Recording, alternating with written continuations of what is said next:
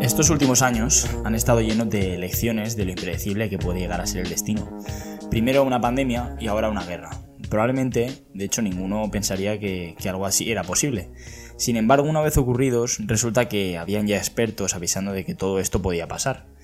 Esto es precisamente la definición de un cisne negro, un suceso en principio impredecible, con un alto impacto socioeconómico, pero que una vez ha ocurrido resulta que era predecible. Hoy vamos a hablar de esto y veremos ejemplos que refuerzan lo que decíamos la semana pasada respecto a que necesitamos diversificar para protegernos de lo impredecible. Bienvenido a Pensamiento Económico. Yo soy Kevin, analista financiero en GSMV. En este podcast trataremos de acercar distancias entre la economía y la población en general para fomentar así la cultura financiera. No importa la edad ni los estudios que tengas, aquí trataremos de explicar todos los conceptos de manera sencilla pero concisa con tan solo 15 minutos a la semana podrás mejorar tus conocimientos sobre economía, finanzas personales y psicología financiera. Sin más, empecemos. Buenos días y bienvenidos una semana más a Pensamiento Económico. La semana pasada hablábamos del concepto de diversificación y de cómo podemos diversificar correctamente nuestra cartera. Vimos entonces varios ejemplos de por qué necesitamos proteger nuestra cartera de sucesos que aparentemente son imposibles. Hoy vamos a hablar de los cisnes negros, un concepto que fue desarrollado primeramente por el polémico filósofo libanés Nassim Taleb en su libro Cine Negro. Básicamente, este concepto tiene este nombre precisamente porque es un ejemplo de este tipo de sucesos aparentemente imposibles.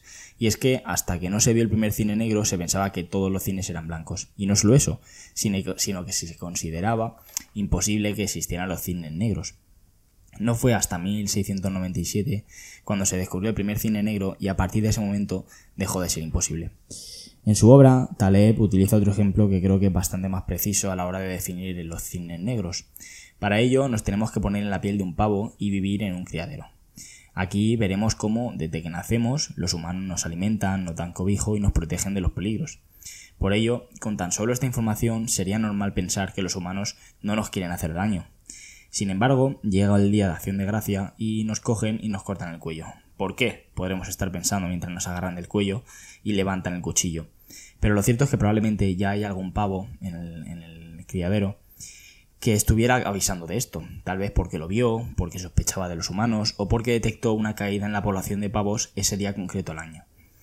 ¿Recordamos el capítulo de los sesgos que vimos hace unas semanas? Bueno, pues aquí vimos que no todo lo que vemos es la realidad pero que por una cuestión de supervivencia y de instinto, nuestro cerebro, nuestro cerebro se agarraba a lo que sabía y actuaba como si fuera lo único cierto. Pero, si algo tenemos que haber aprendido de los últimos dos años es que no todo lo que sabemos es todo lo que existe. Hay siempre algo que se nos escapa y que hace que menospreciemos la probabilidad de que algún suceso en concreto ocurra. Probablemente, si nosotros fuéramos ese pavo que sabía que algo iba mal con los humanos y que ese día nosotros corríamos peligro, pues podríamos escondernos y protegernos ante ese suceso. Sin embargo, si somos otro pavo y vemos a este escondido, pensaremos que está loco, ya que no hay nada que nos, nosotros sepamos que indique que hay que temer a los humanos. Esto se ha repetido durante toda la historia y por desgracia cabe esperar que siga ocurriendo en el futuro.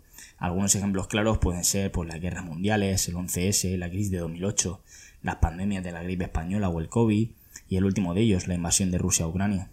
Habrá muchos que digan que ellos sí que esperaban que Rusia invadiera Ucrania, por lo que considerarán esto como un cisne blanco, mientras que habrán quienes estén de acuerdo conmigo en que eh, era un suceso improbable. Y en ambos casos son ciertos. Y es que si algo tiene esto, es que eh, un mismo suceso puede ser a la vez un cisne negro para una persona y un cisne blanco para otra, puesto que aquí lo único que lo diferencia es la percepción de probabilidad que se tenga de ese suceso. Para el pavo que sospechaba de los humanos, no será ninguna sorpresa si de repente se ve acostado, agarrado del cuello y con el cuchillo cayendo. De hecho, él no se preguntará el por qué, sino que dirá, lo sabía. Cuando nos ponemos en la piel de un inversor particular, podemos entender que tenemos otros quehaceres en la, en la vida y que nosotros no podemos estar pensando constantemente en todos los escenarios posibles y sus consecuencias. Simplemente queremos invertir de forma segura a largo plazo. Bien, pues déjame decirte que la única forma de diversificar lo suficiente como para hacer que ésta esté construida de forma resistente a largo plazo es hacer una cartera antifrágil, o por lo menos intentarlo.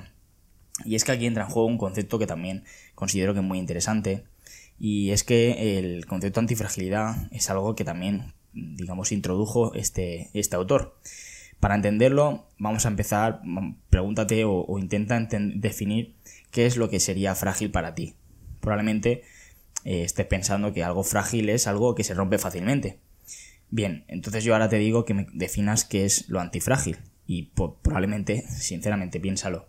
Me dirás que es algo que pues es lo contrario a lo frágil, por lo tanto algo que se rompe muy difícilmente. Bien, pues Taleb define lo frágil como algo que se deteriora tras un impacto negativo. Por ejemplo, la puerta es frágil a los martillazos, ya que si le damos un golpe lo podemos romper. Y lo contrario, es decir, lo antifrágil, será algo que se fortalece ante un impacto negativo. Un claro ejemplo de esto puede ser nuestro sistema inmunológico, que ante la entrada de un virus se vuelve inmune a él haciéndose más resistente que antes. Por tanto, una cartera antifrágil será aquella que se vea fortalecido de los sucesos negativos. Esto por desgracia hoy por hoy es prácticamente imposible, más aún para los inversores particulares, sin embargo, podemos simplemente evitar que nuestra cartera sea frágil. ¿Cómo? Pues protegiéndola precisamente de estos sucesos negativos. Si nosotros, por ejemplo, invertimos todo nuestro dinero en renta variable y viene un periodo de bajo crecimiento y alta inflación, en este periodo hay que tener claro que nuestra cartera lo va a hacer mal.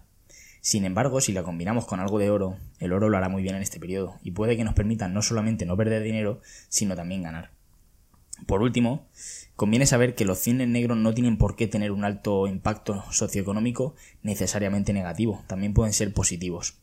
Un ejemplo de estos es el Internet o la penicilina. Son inventos que se desarrollaron con otros fines y que han resultado tener un impacto muy, muy grande en, en el desarrollo del ser humano hasta el día de hoy. Estos cines negros se pueden considerar que han tenido un alto impacto socioeconómico positivo. Por ello, eh, sabiendo que existen ambos tipos de cines negros conviene no solamente descartar cualquier suceso improbable, sino alejarnos de los potenciales cines negros negativos y acercarnos o exponernos a los potenciales cines negros positivos. Digo potenciales porque al final son aparentemente improbables y por lo tanto eh, la propia definición de cine negro hace que nosotros no sepamos realmente si puede llegar a ocurrir. Pero, por ejemplo, Taleb en su libro pone un ejemplo de cómo evitar potenciales cines negros negativos eh, y este podría ser viajar en moto. La probabilidad de que tengas un accidente probablemente sea pequeña, o si eres un experto montando en moto, probablemente en tu subconsciente lo consideres imposible. Sin embargo, sería para ti un cine negro muy negativo que tuvieras un accidente, y simplemente basta con que un coche se despiste y se salte un ceda para que puedas acabar en silla de ruedas. Entonces, este tipo de riesgos, este tipo de cines negros son los que deberíamos de evitar eh, para, para todo, no solamente para nuestra cartera. Por otro lado, un potencial cine negro positivo puede ser la lotería. Bueno, si Taleb escucha esto, probablemente me mate, porque él deja claro, muy claro, de hecho, que, un cine negro tiene que ser algo cuya probabilidad es imposible de calcular, y en el caso de la lotería es claramente calculable. Sin embargo, como para la mayoría de la gente no es posible calcular la probabilidad por la falta de conocimientos, creo que podemos considerarlo cine negro y aplicar el ejemplo en este caso. En este caso, si nos toca la lotería, eh, algo aparentemente improbable tendrá un impacto socioeconómico muy positivo en nosotros. Extrapolando esto a las inversiones, viene a decirnos que invertir una pequeña cantidad de nuestro dinero en activos candidatos a ser cisnes negros positivos es una forma también de hacer nuestra cartera antifrágil.